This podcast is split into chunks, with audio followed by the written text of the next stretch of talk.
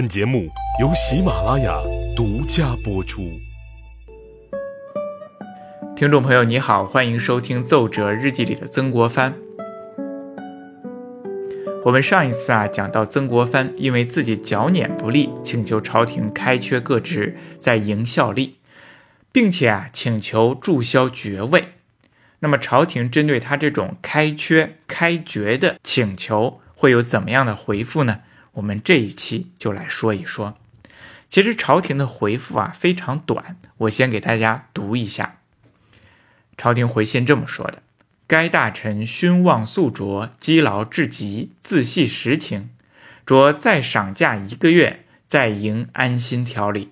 钦差大臣官房着李鸿章暂行数礼。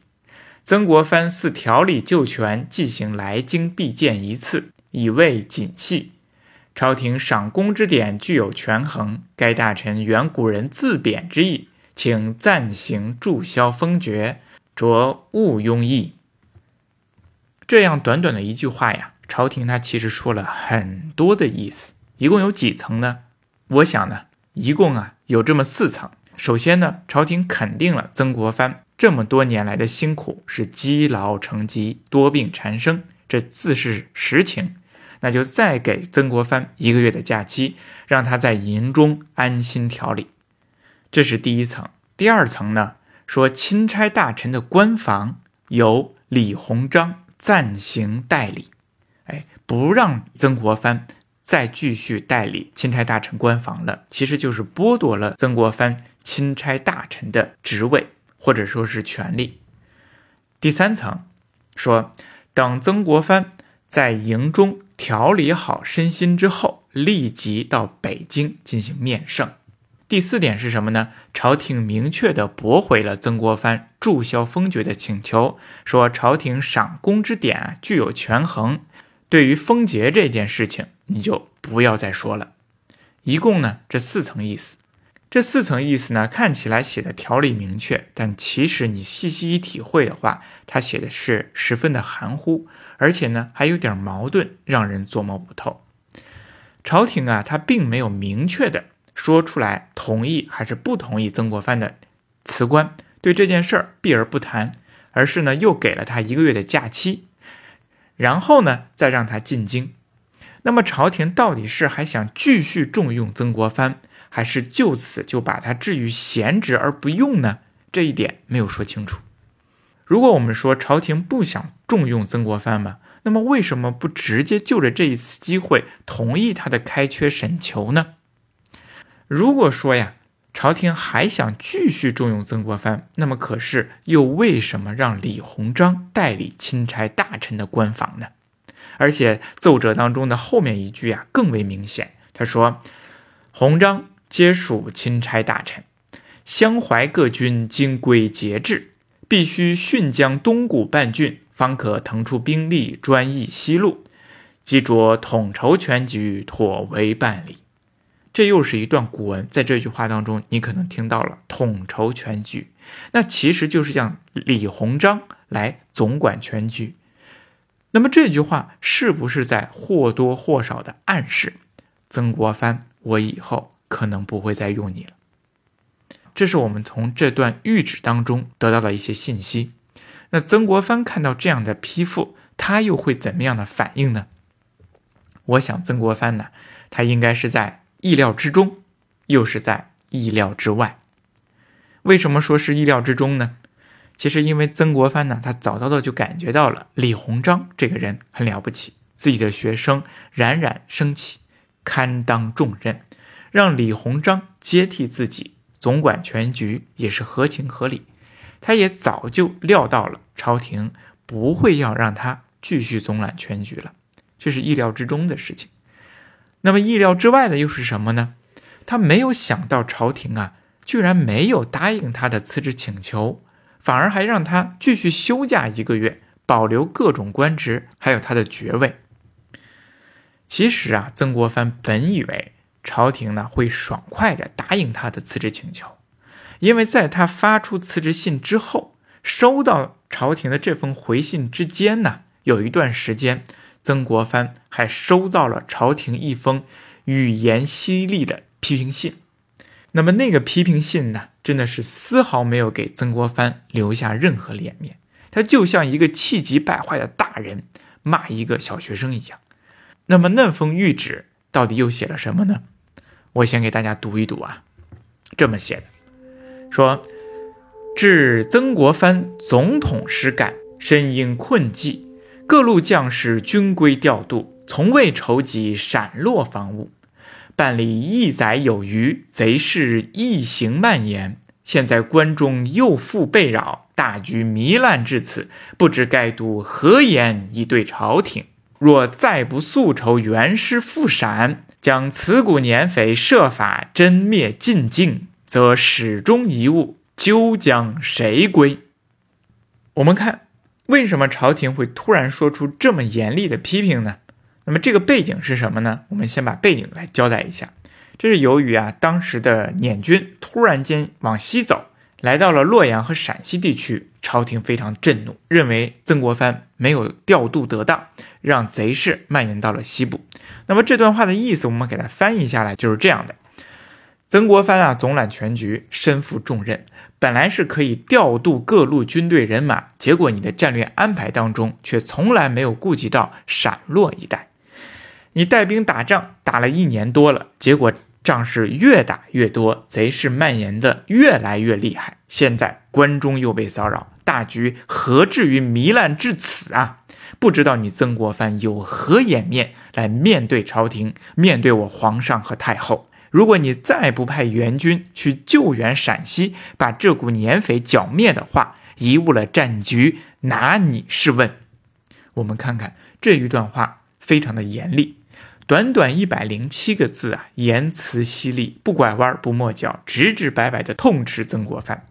那么，对于这样一个官居高位而且有较强自尊心的人来说，这样短短的上谕啊，无疑是在众人面前啪啪啪的打他的耳光啊，而且最后还照他的脸上啐了一口唾沫。曾国藩拿到这个奏折之后啊，看了一下，他闭上了眼，他感到了心中啊。阵阵的绞痛，想到自己为剿捻事业啊忙碌了一年半，辛苦付出了，心血也付出了，可是得不到朝廷的理解。看来这前些天写的那个辞职信还是写对了。曾国藩睁开眼，摸了摸心口，决定啊要把这次辞职辞到底。这一天呢，他就给自己的弟弟曾国荃的信中就体现出来他的决心。我们看一看他这个信是怎么写的。信这么说：“开缺辞爵之见，本逆三请四请，不允不休。昨奉十四日言旨接责，欲无所拥其徘徊。大约一连数书，婉辞而意坚，得请乃已。或或亦所不顾。”这句话的意思就是说。我已经打定了决心，一定要将开爵辞官做到底，就算辞三次、辞四次也在所不惜。不答应我，我就不停止。昨天呢，我收到了对我严厉批评的谕旨，我看呢，我也不用再犹豫徘徊了。那么接下来我会一连几封奏折，意志坚定，一定要把它辞成功，就算获罪。也不管不顾了，这是给自己的弟弟曾国荃的信。那么这一天呢，他也给自己的小儿子曾纪泽也写了一封信，也同样出体现了他的决心。我们再来看一看他这封信是怎么写的。他说：“于尽无他苦，唯腰疼畏寒，夜不成寐。群疑重磅之际，此心无不戒戒。然回思尔年行事，无甚差谬。”自反而缩，不似丁冬戊春之多悔多愁也。到今后，乃当据书请开各缺，唯以散员留营维系军心，但贺稍轻。这段话呢，我们再翻译一下，说最近呢，我的状态啊还行啊，无他苦，只是啊腰疼怕冷，晚上睡不好。如今呢，朝廷上下对我有种种的猜忌和诽谤，我的这个心中啊也不免郁闷。但是啊，我回想这么些年来我所做的事情啊，好像也没什么大的差错。接下来呢，他说了这样的一句话，他说：“自反而缩，不似丁冬戊春之多愁多悔也。”那么这个当中啊，出现了“自反而缩”这四个字，这是什么意思啊？啊，你体会一下“自反而缩”。其实啊，这是一个典故，或者说是一个成语，它出自于孟子啊。孟子啊，他在自己的书中啊说了两句话，“自反而缩”只是其中的一小节。他是这么说的：“自反而不缩，虽壑宽博，无不坠焉；自反而缩，虽千万人，吾往矣。”最后这七个字，大家应该或多或少都听过，说“虽千万人，吾往矣”啊。